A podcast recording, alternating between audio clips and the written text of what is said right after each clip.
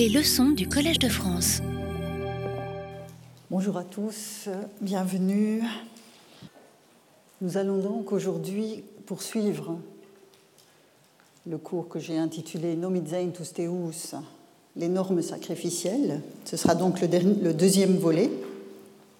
Et donc la semaine dernière, nous avons cherché à identifier ce qui relevait d'une manière grecque de sacrifier, en l'occurrence le prélèvement sur la carcasse d'un animal domestique, d'une part plus ou moins importante qui se consume à la flamme de l'autel.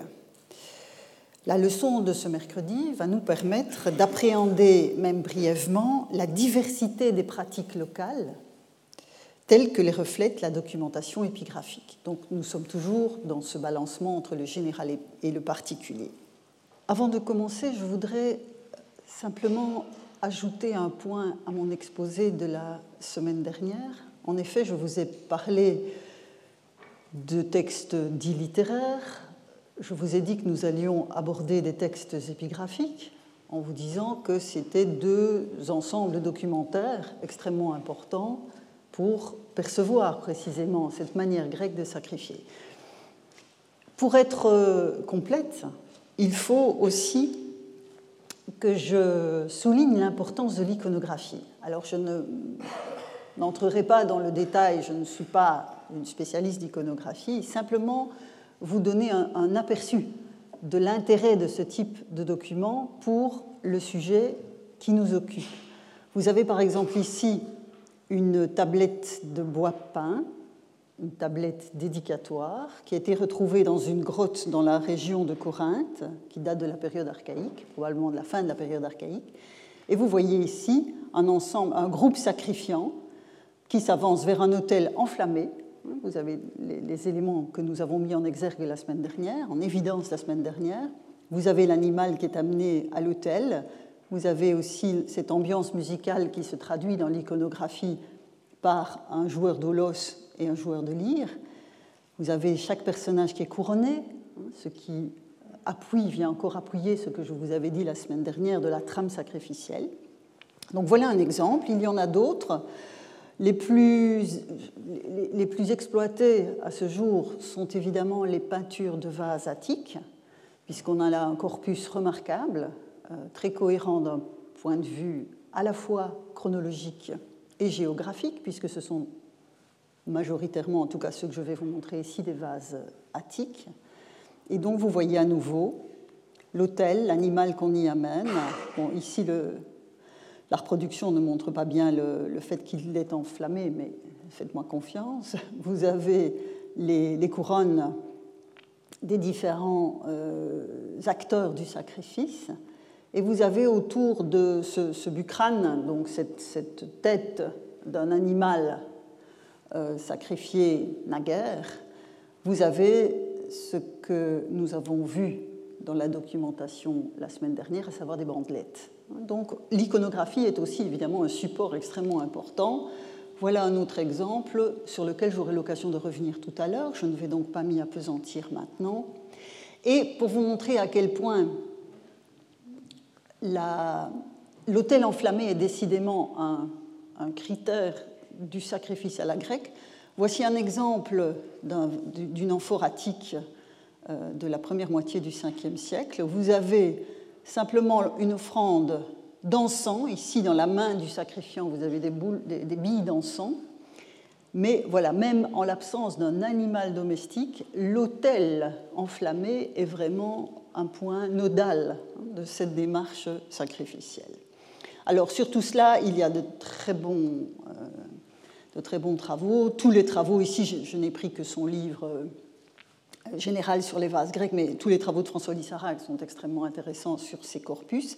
Et pour les points qui nous intéressent plus particulièrement, à savoir toute la question de la relation au Dieu dans l'opération sacrificielle, vous avez un livre qui a été publié en 2016. C'est une jeune femme dont j'ai patronné la thèse, dont j'ai dirigé la thèse. Donc, elle s'appelle Hélène Collard et son ouvrage s'intitule Montrer l'invisible, rituel et présentification du divin dans l'imagerie attique. Et donc vous avez énormément de documentation et une excellente analyse de toutes ces questions. Donc, pour qu'il n'y ait pas de malentendu, je ne méconnais pas l'intérêt de ce corpus documentaire, simplement je ne l'ai pas exploité comme tel, j'ai dû faire des choix. Et puis, bon, quelqu'un comme François Sarag ou comme Hélène Collard sont plus compétents que moi pour ces questions. Alors, euh, concernant la documentation épigraphique, je voudrais, avant d'entrer dans le, détail des pratiques que je vous annonce depuis, depuis tout à l'heure, je voudrais euh, évoquer pour ceux qui ne le connaissent pas encore un projet de recherche intitulé Collection of Greek Ritual Norms, donc en français recueil de normes rituelles grecques, que j'ai mis sur pied à l'Université de Liège en 2012 grâce à un financement du Fonds de la recherche scientifique de la Fédération Wallonie-Bruxelles. Et ce projet se poursuit désormais sous l'égide du Collège de France et il a l'ambition de rassembler et d'analyser dans une base de données toutes les inscriptions prescriptives grecques en matière religieuse.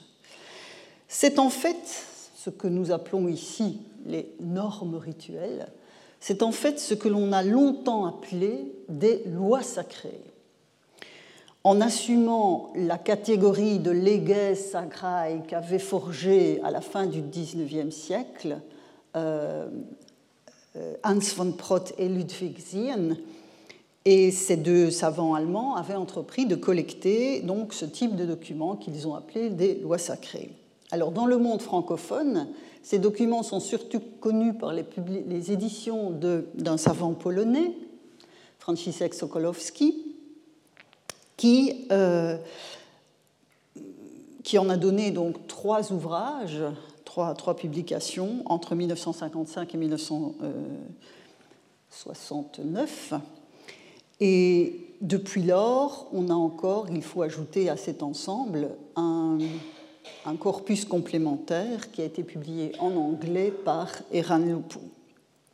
Alors à ce jour, le projet Collection of Greek Ritual Norms a abouti à la mise en ligne de 222 inscriptions donc de ce type, ce qu'on appelait des lois sacrées. Et ces inscriptions vont de la période archaïque au début de notre ère. La base de données ainsi constituée est en accès entièrement ouvert.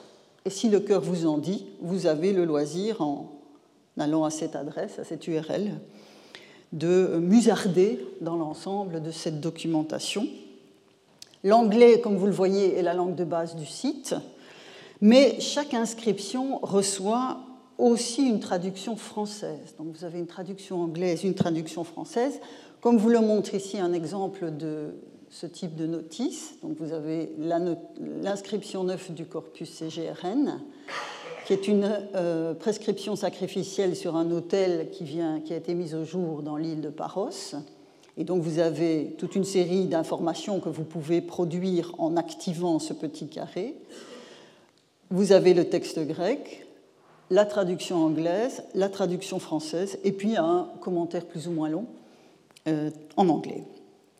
Alors pour le détail, pardon, pour le détail des orientations du projet, je renvoie à deux articles que j'ai écrits, vous avez ici les références, en collaboration avec Yann Mathieu Carbon, qui est l'un des deux chercheurs qui travaille avec moi sur le CGRN, l'autre étant euh, Saskia Peels, dont vous avez le nom ici, une jeune néerlandaise qui est aujourd'hui en poste à Groningen. Alors, voilà pour ce projet dont je voulais vous parler, dans la mesure où il est vraiment en accès totalement, totalement libre. Alors, j'ai encore deux préalables à vous soumettre avant de plonger dans la bigarrure des inscriptions. Deux préalables que je vais exposer sous forme de questions. Pourquoi recourir au terme de normes, puisque je vous dis que pendant plus d'un siècle, on a parlé de loi sacrée Et deuxième question, qui est évidemment immense et que je ne vais faire qu'effleurer, quelle est la portée globale du sacrifice? Alors, les normes, la norme tout d'abord. Donc pourquoi avoir choisi d'inscrire la notion de norme rituelle dans le titre du projet plutôt que celui de loi sacrée? Le détail de la justification, vous le trouverez dans les articles que j'ai mentionnés.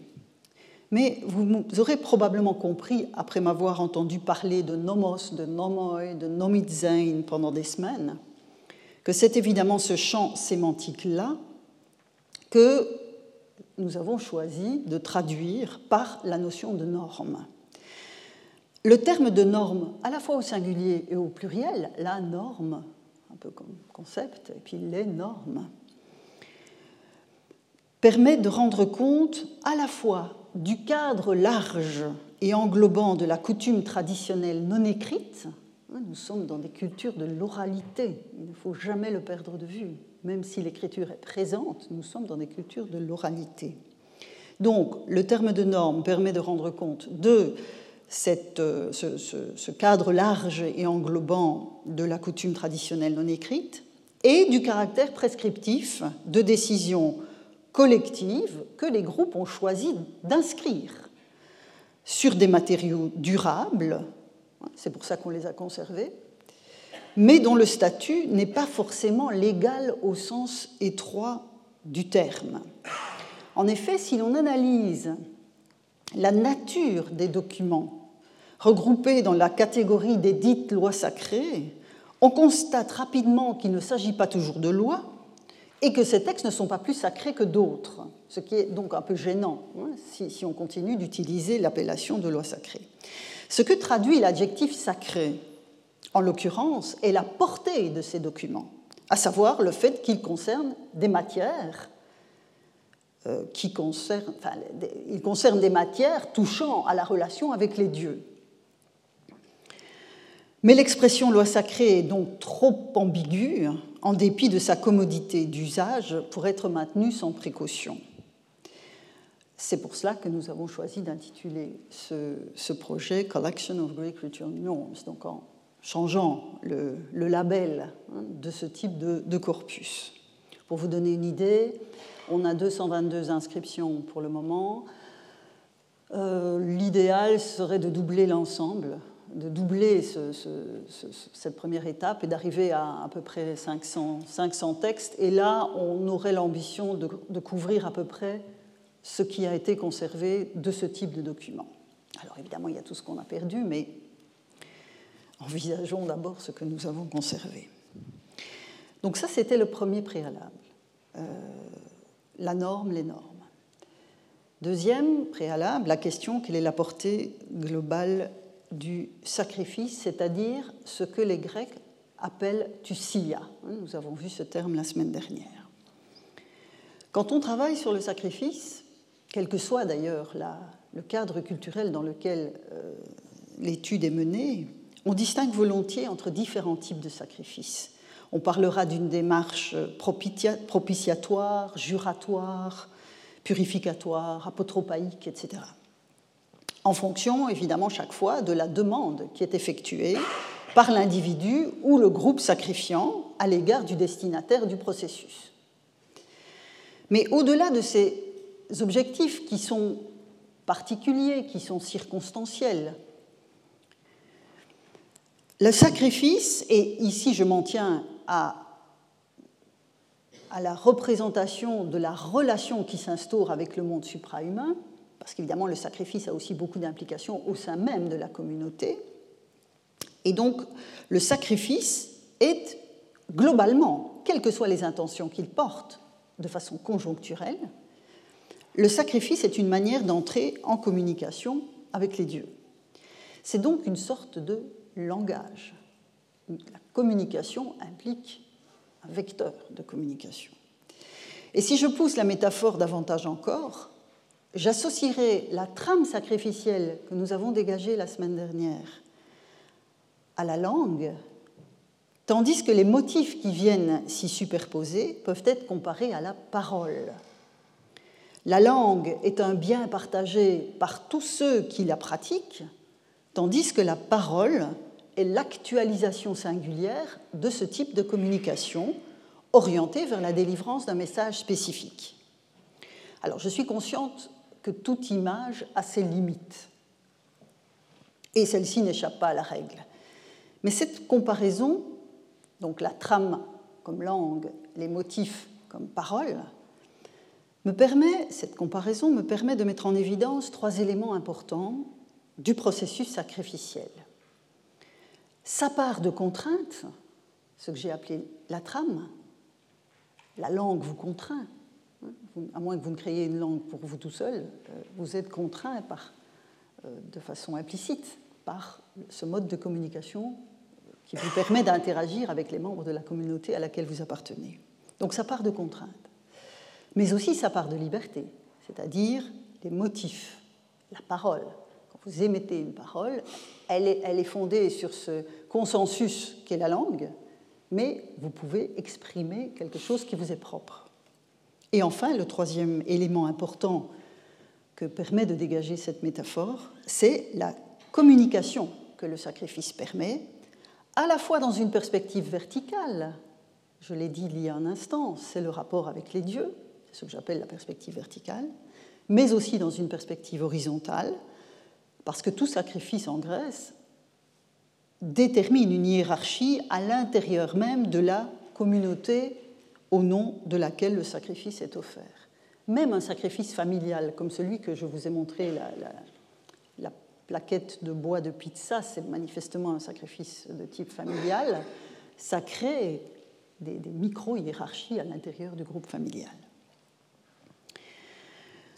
Toutes ces métaphores celles qui puisent au registre du textile avec la trame et les motifs, celles qui puisent au registre linguistique avec la langue et la parole. Et si j'étais musicienne, je suis sûre que j'aurais pu emprunter aussi de jolies images euh, à ce registre-là. Toutes ces métaphores, donc, sont autant de manières de figurer la tension entre le général et le particulier. Et donc, j'en arrive maintenant, enfin, aux particularités, aux motifs qui se logent dans les prescriptions épigraphiques. Comme la matière est très abondante, je vous ai dit, en tout, il y a à peu près 500 textes, dont certains sont très brefs, comme celui que je vous ai montré pour l'hôtel de Paros, mais certains sont très très longs. Donc la matière est abondante, mais le temps est limité, puisque j'ai choisi de vous parler de cela lors de cette leçon, et je poursuivrai quelque peu lors de la leçon suivante. J'ai choisi de me pencher plus particulièrement sur l'une des composantes majeures de la découpe en parts dans le sacrifice grec, à savoir les viscères. Bon, je suis désolée, ça va être un peu sanglant, mais euh, vous allez voir que c'est vraiment un réactif particulièrement intéressant quand on essaie de comprendre le fonctionnement du sacrifice grec. Donc les viscères que les Grecs appellent les splankna. Vous verrez le, le terme à l'écran dans un instant. Contrairement à d'autres parts animales qui sont structurées autour du squelette et dont l'archéozoologie porte encore témoignage, puisque les os ont été mis au jour dans bon nombre de fouilles de sanctuaires, les splankna relèvent, eux, de, euh, des parties molles de l'animal, dont seuls des textes écrits, ou éventuellement quelques images. Je vous en montrerai une. Je vous remontrerai celle que j'ai affichée tout à l'heure et donc, seuls les textes et éventuellement quelques images sont susceptibles de nous parler. Cette partie de l'animal sacrificiel, nous en avons vu un exemple dans l'inscription de Marmarini que nous avons analysée la semaine dernière. Je vous remets sous les yeux la, structure euh, de la, de la manière de sacrifier à la grecque telle que l'inscription la présente à la fois dans la généralité dont on apprend au cours de l'inscription qu'il s'agit du petit bétail, et puis pour le sacrifice de bovin qui est aussi offert selon une modalité dite grecque. Et vous vous souviendrez que parmi les hiéras, donc les parts sacrées, on avait une déposition sur une table, on avait la cuisson des viscères, c'est-à-dire les splankna, dont je vais vous parler aujourd'hui, et l'inscription parlait du foie, du poumon, du diaphragme, du rein gauche et de la langue.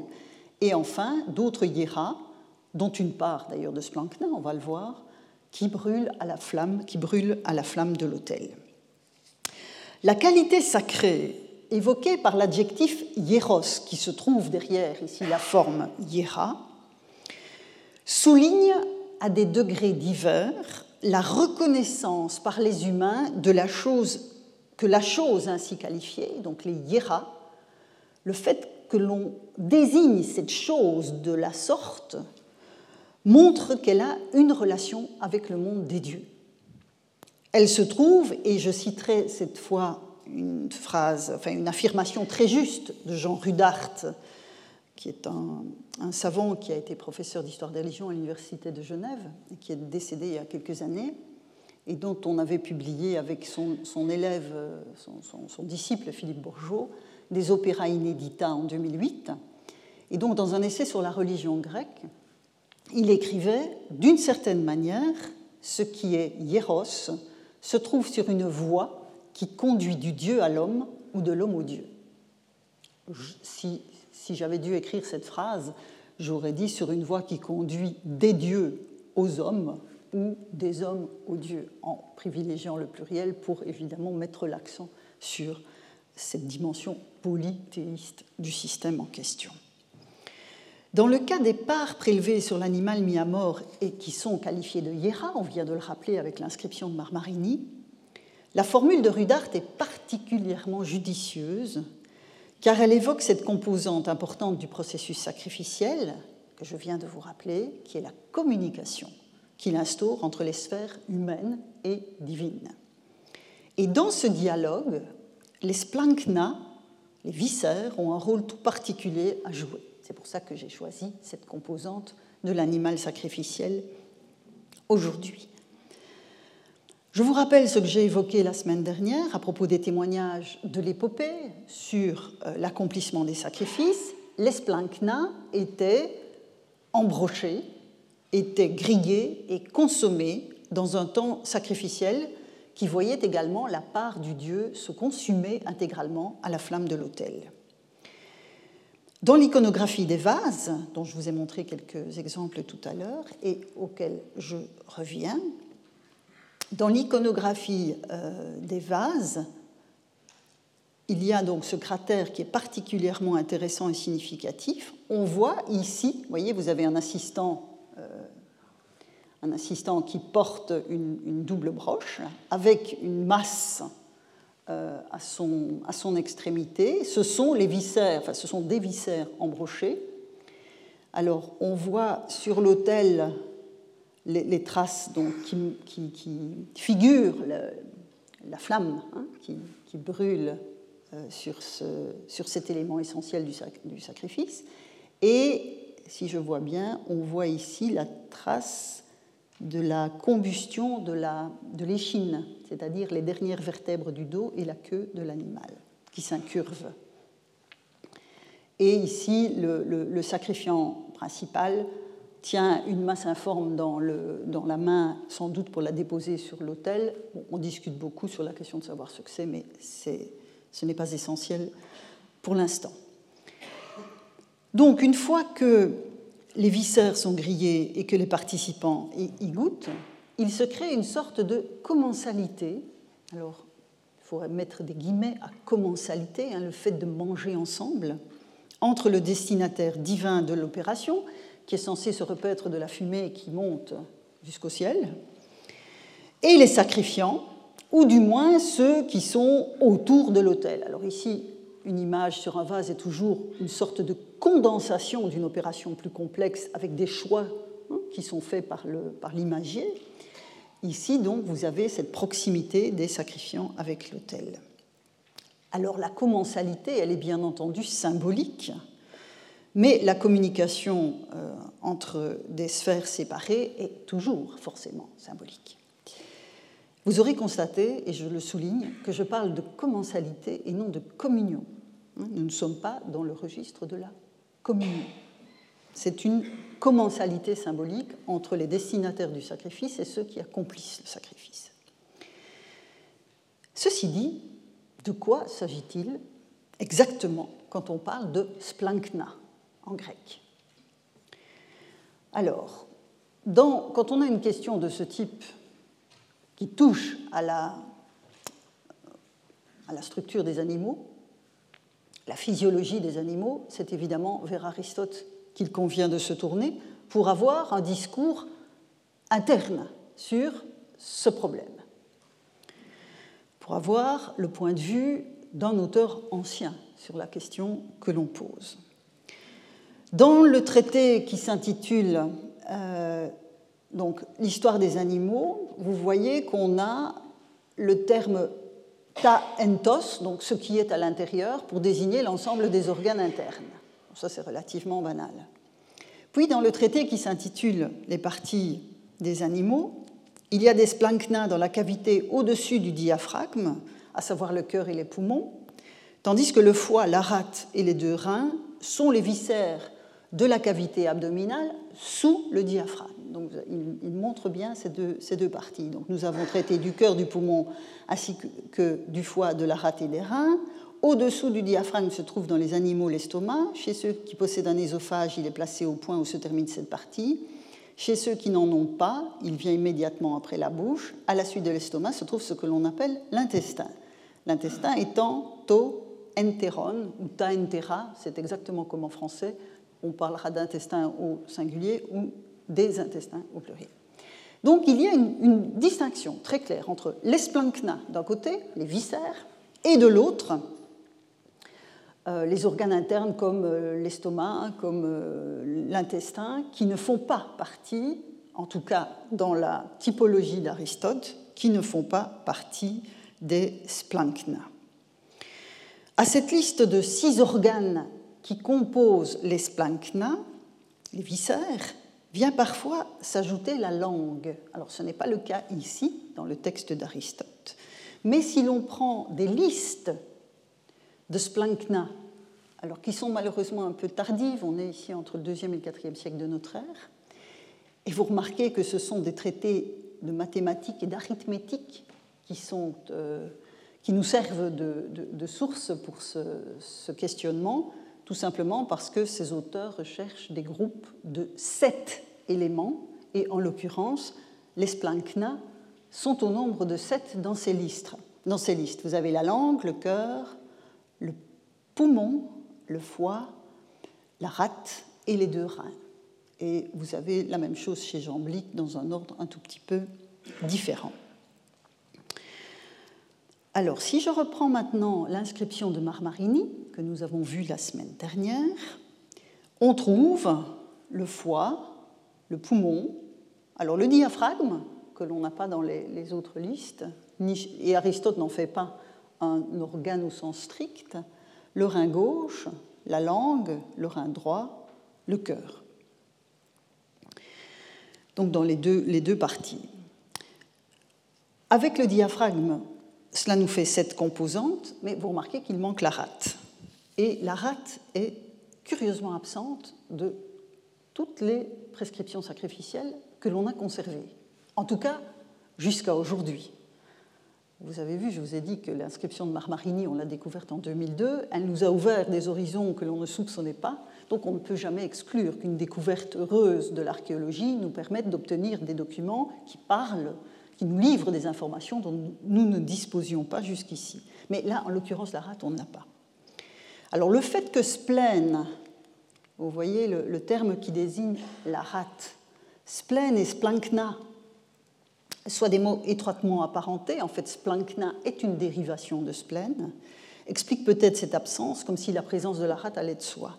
Mais quand on, lit le, le, dictionnaire étymologique de Pierre Chantraine, il affirme qu'il n'était pas sûr que les Grecs aient senti la parenté entre les deux termes. Donc je laisse ce point euh, ouvert. Euh, je, n'ai pas d'explication finale à vous, soumettre. Maintenant, qu'en est-il des splanchna dans les prescriptions rituelles? Je vais donc maintenant arriver au motif sur ce point. Les splanchna apparaissent majoritairement dans des documents qui règlent la vente des sacerdoces dans certaines cités des îles de l'Égée et sur la côte de l'Asie mineure. En effet, comme on l'a vu à propos de l'inscription de Marmarini, le détenteur du sacerdoce dans un sanctuaire a un rapport privilégié au, splanchna. Hein, vous voyez ici, on avait la mention euh, ici pour la prêtresse faire cuire les viscères, le foie, le poumon, le diaphragme, le rein, etc. Donc on voit bien qu'il y a un lien privilégié entre le détenteur du sacerdoce et la manipulation de ces éléments sacrificiels. Donc, quand des cités décident de vendre, de mettre en vente le sacerdoce de tel sanctuaire, c'est une pratique qui se fait jour à la, période, à la fin de la période classique et puis qui s'amplifie à la période hellénistique, mais surtout dans les îles et puis essentiellement en Asie mineure, sur le continent grec, la pratique n'est pas, pas attestée. Quand on vend un sacerdoce, il faut évidemment que l'acheteur sache exactement quel bénéfice il va pouvoir retirer de l'opération. Donc ce sont des, documents extrêmement concrets, c'est contractuel.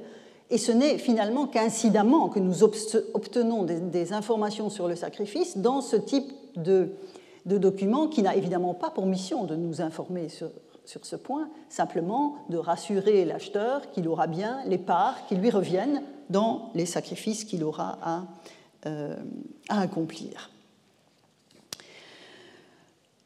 Donc, dans un contrat de vente, ça doit être stipulé. D'où la mention des viscères. Et je vais vous donner l'exemple de trois cités que vous voyez situées sur la carte. La cité de Chios, sur l'île du même nom, la cité de Milet et la cité d'Alicarnas. Alors, je commencerai par Milet. Donc, vous voyez qu'on est dans les îles et sur la côte de l'Asie mineure. Je commencerai par Milet, où les parties de l'animal qui sont réservées au prêtre ou à la prêtresse qui achètent un sacerdoce sont les suivantes. Je vais vous montrer donc deux inscriptions. Une première qui est une vente, enfin un, contrat de, vente pour un sacerdoce, euh, pour les sacerdoces, c'est un contrat un peu général, une espèce de, de canevas type, hein, sans doute, qui, pouvait s'appliquer à, toute une série de sacerdoces. Donc c'est évidemment intéressant pour nous, ce caractère de canevas. Euh, on a les pots, si la cité sacrifie, parce que si ce sont des particuliers, euh, les pots euh, repartent manifestement avec le sacrifiant. Puis vous avez les viscères, un rein, le petit intestin, une portion sacrée et toutes les langues. Donc vous voyez ici, par rapport à la liste un peu théorique que nous avons à la fois chez Aristote et chez Jean Blic et Théon, vous avez ici manifestement une distinction qui est faite entre le groupe générique des viscères et puis voilà, un rein sort de la série. Alors est-ce parce qu'il y en a deux et qu'il faut qu'on précise que ce n'est qu'un qui est donné au prêtre? Sans doute. L'intestin est indépendant des splanchna. Alors une portion sacrée, ça doit être une part de viande qui était déposée sur la table du dieu. Et les langues des animaux, donc on voit bien que là, c'est une part, euh, une part d'honneur pour le prêtre. Deuxième exemple, toujours à Milet. Ici, nous sommes dans une vente de sacerdoce euh, pour un culte de Dionysos. Et donc, si une femme veut sacrifier à Dionysos, je lis la traduction, qu'elle donne à la prêtresse comme pardonneur les viscères, un rein, le petit intestin, une portion sacrée, la langue, la patte jusqu'à l'articulation supérieure. Donc, vous voyez ici, on a la déclinaison pour un culte particulier du canevas qui était euh, émis par la cité par ailleurs. C'est également de Millet que provient une des rares attestations épigraphiques du rôtissage des viscères. Le problème, si vous voulez, avec cette documentation épigraphique, c'est que la plupart du temps, ce qui va de soi n'est pas explicité, ce qui nous pose évidemment un problème puisque nous ne faisons plus partie de cette culture. Donc ce savoir implicite, ce savoir partagé, nous ne le possédons pas. Et donc, c'est parfois extrêmement complexe parce qu'on peut s'interroger sur le caractère exceptionnel des prescriptions qui nous sont livrées. Dans le cas des contrats, nous sommes relativement à l'aise parce que là, il y a la volonté de mettre à plat hein, tout ce que le prêtre doit recevoir. Mais dans d'autres types d'inscriptions, c'est plus complexe. Est-ce qu'on prescrit quelque chose de banal ou est-ce qu'on ne prescrit que l'exceptionnel? Donc ça, c'est un questionnement qu'on doit toujours avoir quand on travaille sur ce type de document. Alors ici, vous avez un règlement, ce qu'on appelle le règlement des MOLP. Les MOLP, c'est un groupe euh, cultuel de la cité de Milet qui accomplissent une série d'actes rituels lors d'une procession entre la cité et le sanctuaire d'Apollon qui est hors les murs. L'inscription en question est la rédaction récente de prescriptions plus anciennes, et les prescriptions qui nous intéressent, vous voyez ici, je suis entre la ligne 34 et la ligne 40, donc on est déjà bien avant dans l'inscription conservée. Et cette prescription concerne un groupe gentilis, qu'on appelle les Zonitadai, un groupe gentilis qui euh, doit notamment se charger, j'ai mis en grâce ici la partie qui m'intéresse, qui doit se charger du rôtissage des viscères, de la cuisson des viandes, la cuisson et la découpe de l'échine et de la cinquième part que les stéphanéphores reçoivent, la dévolution d'une portion par le sort. Vous voyez, ce n'est pas euh, de l'Homère ou même de l'Aristophane. Hein. Nous sommes vraiment dans des documents presque administratifs, mais ils sont extrêmement importants pour notre compréhension du système. Et donc vous voyez apparaître ici le rôtissage des viscères, optesis planknone, indication rarissime. En revanche, et c'est là qu'on voit les motifs apparaître, vous avez ici la découpe de l'échine, c'est-à-dire, euh, voilà, ici, l'ossus, ce qu'on appelle l'ossus, donc là, ce qu'on traduit parfois par la queue, mais qui est, comme je vous le disais tout à l'heure, les dernières vertèbres du dos et puis la queue de l'animal. Normalement, quand on est en attique, l'ossus se consume à la flamme de l'autel. Donc ça fait partie de la part du dieu. Ici, le vocabulaire utilisé montre qu'il devait être bouilli. Donc il ne fait pas partie totalement de la même démarche d'offrande qu'en Attique, parce que nous sommes à Et on voit bien qu'il y a là des variations hein, sur la trame que j'évoquais euh, la semaine dernière. Bien, donc voilà pour Millet. Si je passe maintenant à Lycarnas, comme je vous l'ai annoncé, donc nous sommes au sud de Milet, toujours en Asie mineure, deuxième moitié du deuxième siècle, un contrat de vente pour le sacerdoce d'Artémis Pergaia. Donc une Artémis euh, qui reçoit une épiclèse, rien que de très banal, en fonction de ce que nous avons vu les semaines précédentes, et cette, ah, euh, prêtresse d'Artémis Pergaia, elle va recevoir de chaque animal sacrifié sur les fonds publics une cuisse, les parts distribuées sur la cuisse, un quart des viscères, revoilà nos splankna, et les peaux. Les peaux, à nouveau, parce que c'est un sacrifice public. Si je reste dans la région d'Alicarnas, Teangela où a été mis au jour, dont dépend ce, document, euh, est dans la région d'Alicarnas. Et que trouve-t-on à propos de la vente du sacerdoce d'un autre dieu, cette fois-ci c'est Zeus Déméos, il, c'est le prêtre cette fois-ci, recevra du plus gros animal une cuisse, les morceaux distribués sur la cuisse, ainsi qu'un quart des viscères, et les peaux des animaux sacrifiés à titre officiel et les pas réservés pour le dieu. Donc on retrouve une déclinaison pas exactement, pas totalement identique, mais en tout cas, pour les splankna, on a cette euh, portion. Donc vous avez ici le Tetrate morida donc un quart des splankna. Donc on voit ici se dessiner un motif dans la, dans la partition de l'animal qui est régionalement attesté. Et jusqu'ici, à propos d'Alicarnas, que ce soit la vente du sacerdoce d'Artémis Pergaea ou celui de Zeus Neméos, nous étions dans des documents émis par une cité. Toujours à Alicarnas, on a mis au jour une très importante inscription très longue, euh, dont je vous donne ici juste trois lignes, une euh, inscription très longue qui est un peu plus ancienne que les deux inscriptions que je viens de vous montrer, qui est une fondation familiale d'un certain Posidonios.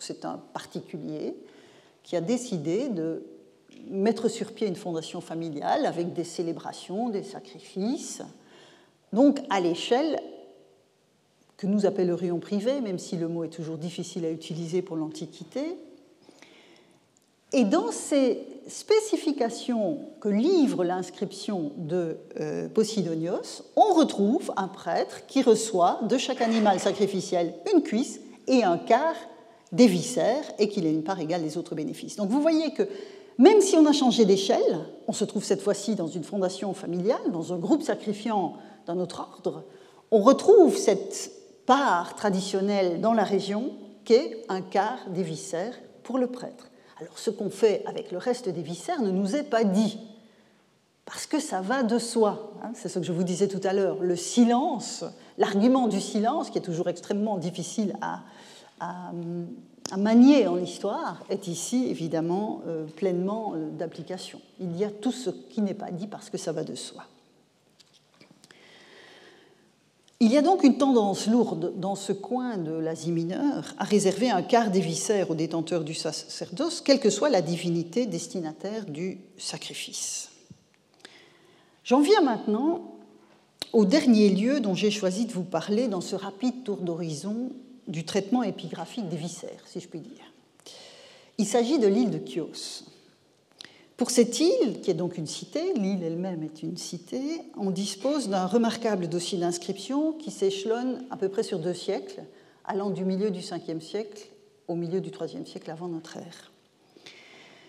Dans le CGRN, donc la Collection of Greek Ritual Norms dont je vous ai parlé d'entrée de jeu, on a repris, ici vous avez les numéros, donc euh, six inscriptions euh, qui m'intéressent qui m'intéresse de vous présenter, pas, toutes, mais en tout cas la, substance de ce qui s'y trouve consigné.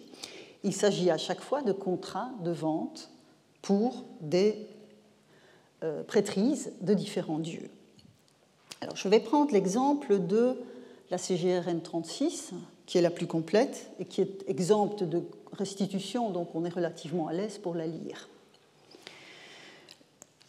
Vous avez donc, on a affaire à la vente du sacerdoce d'un Zeus Pélinaios. Alors ici, on a fait l'hypothèse que c'était Zeus derrière l'épiclès Pélinaios, parce que le nom de Zeus lui-même n'est pas explicitement dans le document. Je vous passe le détail de la démonstration. mais je lis l'inscription avec vous, la traduction en tout cas. Que l'on donne aux prêtres de Pélinaios les langues, les revoilà les parts les offrandes à brûler dont on fait des fumigations, les viscères placés sur les genoux et les mains. Alors, on suppose évidemment que c'est les genoux et les mains de la statue, la statue divine. Deux portions, la peau. Alors, je poursuis, même si ça nous éloigne un tout petit peu des viscères, je poursuis parce que ce qui suit fait écho à un des éléments de la trame que nous avons signalé, que j'ai signalé la semaine dernière. En cas d'absence du prêtre, vous vous souvenez le caractère euh, contingent hein, de la présence, facultatif plutôt, de la présence du prêtre lors d'un sacrifice de particulier. En cas d'absence du prêtre, que celui qui souhaite s'annoncer l'appelle trois fois à grand cri, il n'y a pas de téléphone portable à l'époque, et qu'il accomplisse lui-même le sacrifice, qu'on ne le permette à personne d'autre que celui qui transgresse l'un de ces règlements verse une amende de cinq stataires. Donc voilà un document typique hein, de ce, qui se trouve dans le CGRN.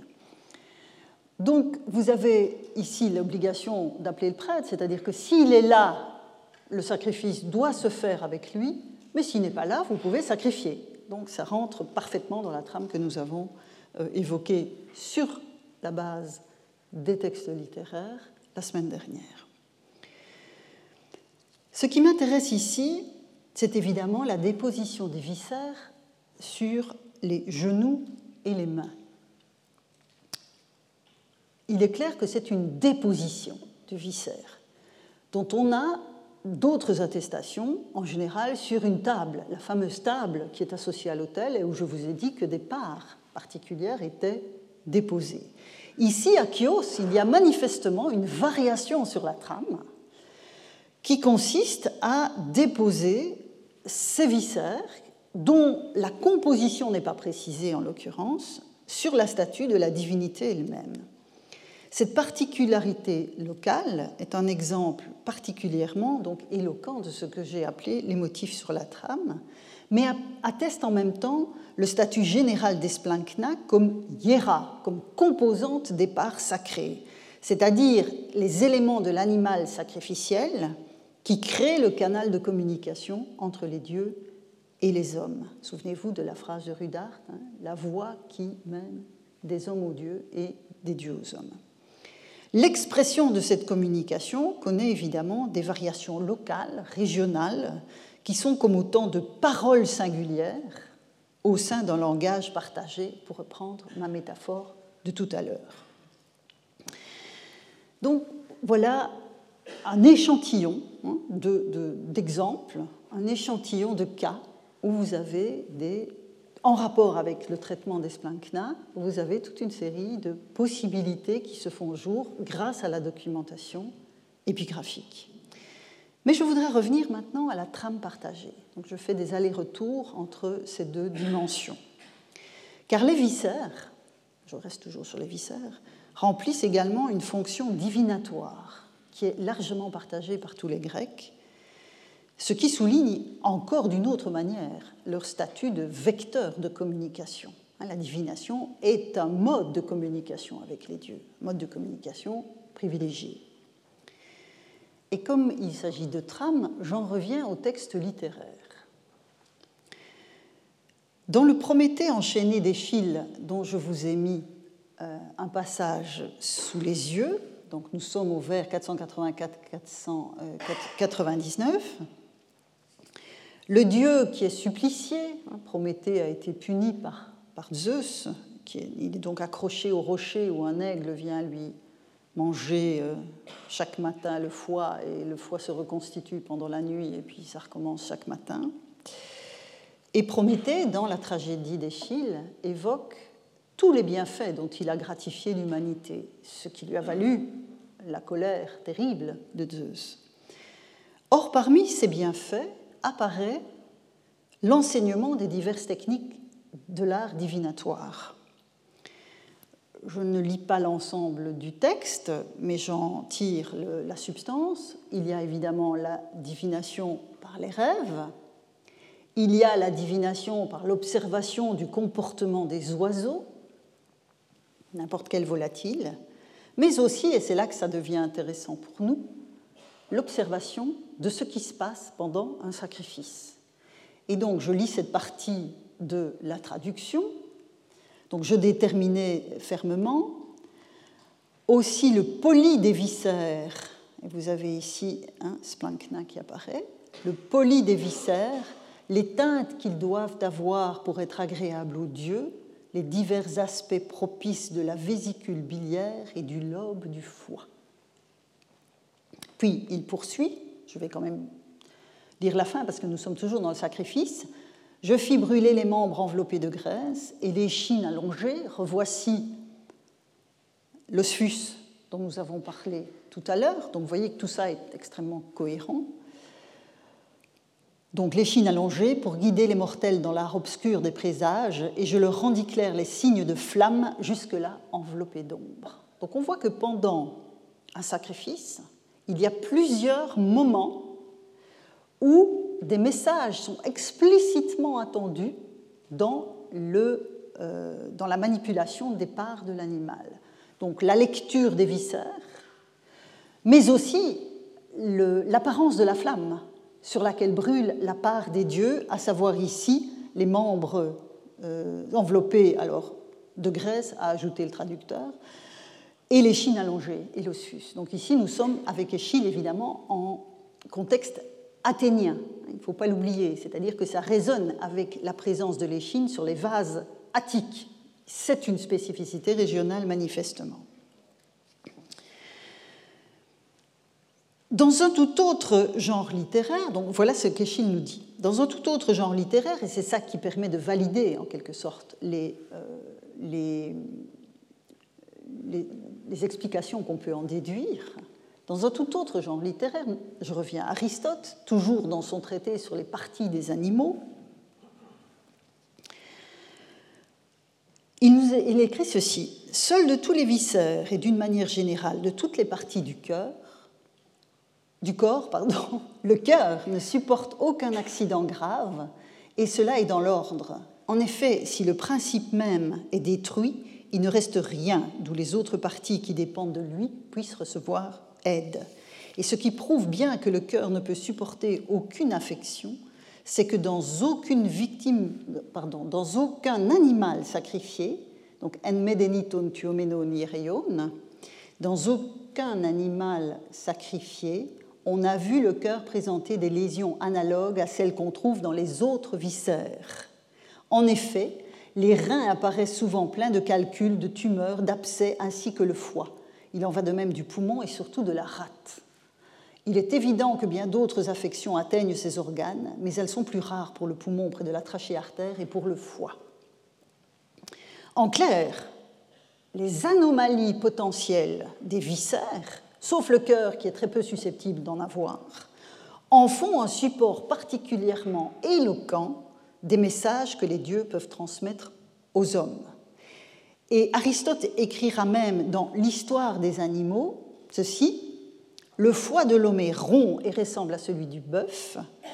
On constate aussi sur les animaux sacrificiels des anomalies comme celle-ci.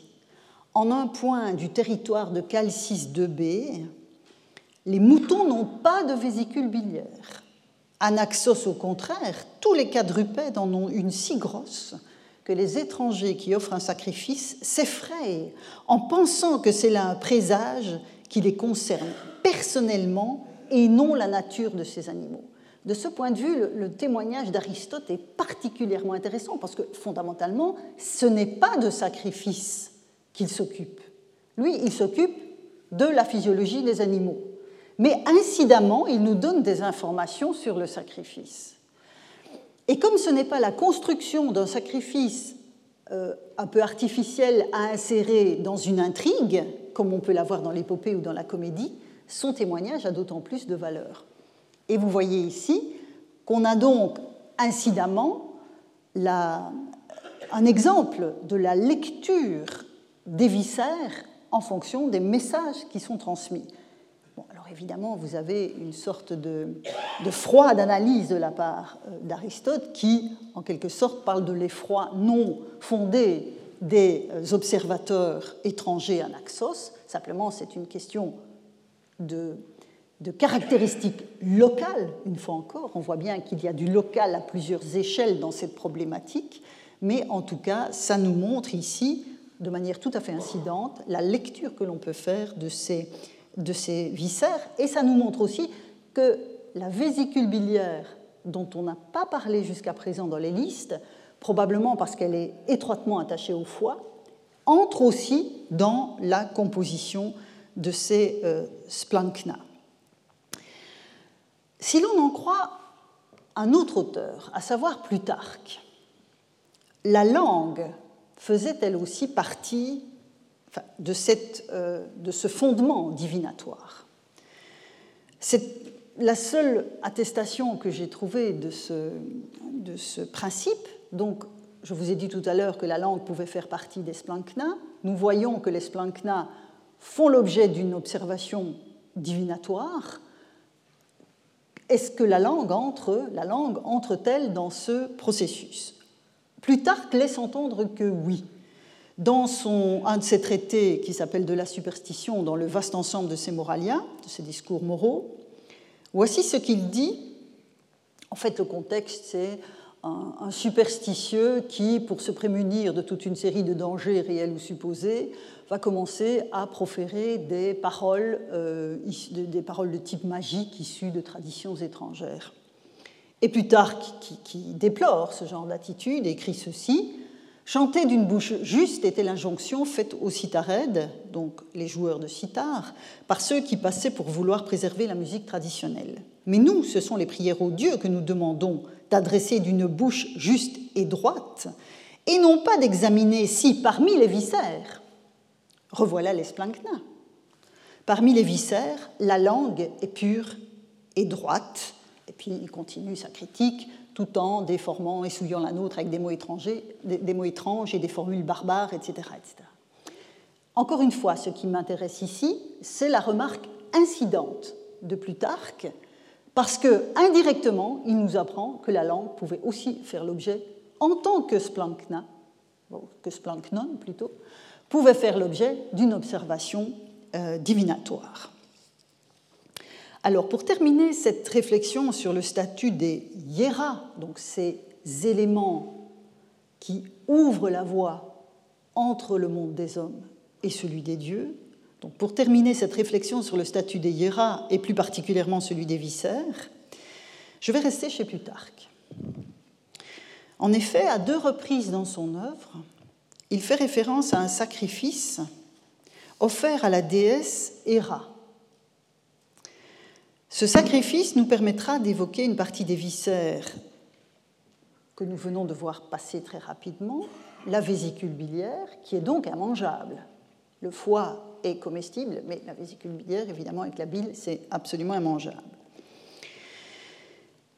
Si l'on en croit, avant de, revenir à plus tard, je, je passe d'abord par Ménandre, si l'on en croit Ménandre, et je vous ai parlé de Ménandre la semaine dernière avec Aristophane, même si je ne suis pas entrée dans le détail de son, sa comédie, ici j'entre dans le détail de la comédie de Ménandre le Discolos, on apprend que la vésicule biliaire était brûlée à l'autel lors des sacrifices, en tout cas qu'elle pouvait l'être, dans la variation dont parle Ménandre et dont nous ne savons pas si c'est une, nous ne pouvons pas être assurés que c'est une trame complètement partagée ou une tradition locale. Hein. comme dans le cas d'Échille et de son Prométhée, il est clair que le Prométhée d'Échille fait euh, fait référence à une tradition athénienne hein, pour son public athénien. Dans le cas de Ménandre, ce n'est pas, pas, clair. Mais donc, voici ce que nous dit euh, un des personnages de la pièce. Et c'est comme ça qu'ils font sacrifice, dit-il. Ces cambrioleurs en apportant paniers épichés, non pas pour les dieux, mais pour eux-mêmes. L'encens et la galette, ça c'est de la piété. Ça, le Dieu le prend tout entier une fois déposé sur le feu. Tandis que c'est le bout de la queue, hein, c'est l'osfus à nouveau, hein, la référence à cette part. Donc la tradition est peut-être euh, directement athénienne. Euh, c'est le bout de la queue et la bile, donc c'est-à-dire la vésicule biliaire, les, mots sont, sont, très proches, parce que c'est immangeable qu'ils déposent pour les dieux et de, et de baffrer eux-mêmes avec le reste. Nous sommes dans le cadre d'une comédie. Hein. Mais c'est vrai qu'on a souvent, enfin on a souvent, on trouve dans la, documentation grecque cette critique du sacrifice comme étant finalement un don étrange aux dieux, puisqu'on donne un tout petit morceau, enfin parfois plus, plus grand, plus important, comme dans le cas de Marmarini, mais la part qui est finalement brûlée pour les dieux est relativement réduite, avec des choses dont le personnage ici nous dit qu'elles sont immangeables. Mais je n'entre pas sur la question du sacrifice comme don, parce que ça m'emmènerait euh, trop loin. Je reste à la question de la trame générale particulière et des viscères.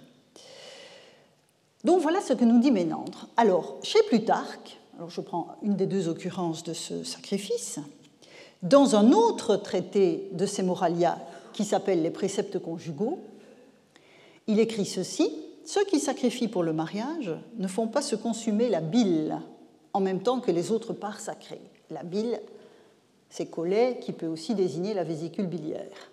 Et vous trouvez à nouveau ici, au datif pluriel, les hiéras, hein, dont nous parlons depuis tout à l'heure.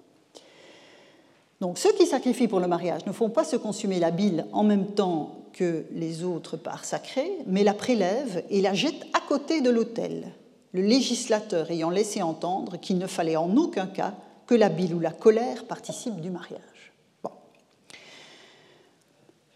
Devant ce genre de texte, nous sommes évidemment un peu perplexes dans la mesure où nous ne savons pas si Plutarque rapporte en l'occurrence une pratique observée ou observable qu'on lui a rapportée, ou bien s'il construit hein, dans son traité sur les préceptes conjugaux, s'il construit un processus sacrificiel ad hoc pour servir son argumentation. Quand bien même la deuxième hypothèse serait la bonne, combien même cette chose serait un pur artifice argumentatif.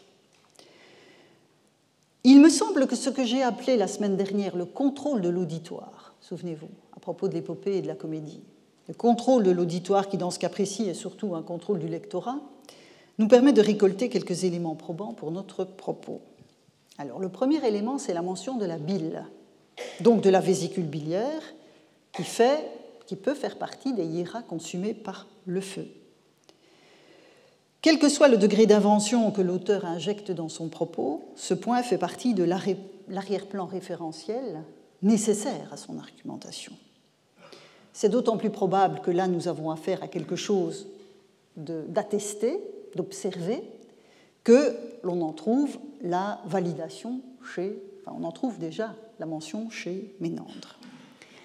Le deuxième élément que suscite la lecture, le deuxième constat que suscite la lecture de ce texte, me permettra de conclure la leçon d'aujourd'hui en rapportant tout ce dont je vous ai parlé déjà euh, sur la représentation du divin, ce dont nous avons parlé les semaines précédentes, à, au propos d'aujourd'hui, même si je vous ai peut-être semblé m'en éloigner beaucoup en vous parlant de viscères.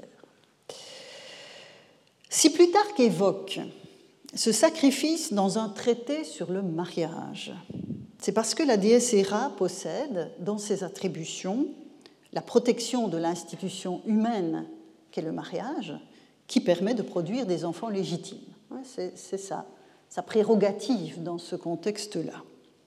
Et dans cette tâche, on la voit régulièrement associée à son époux, à savoir Zeus. Or, dans les traditions narratives qui mettent Héra, la déesse Héra en scène, un de ces modes d'action, c'est le déclenchement du colosse, de la colère.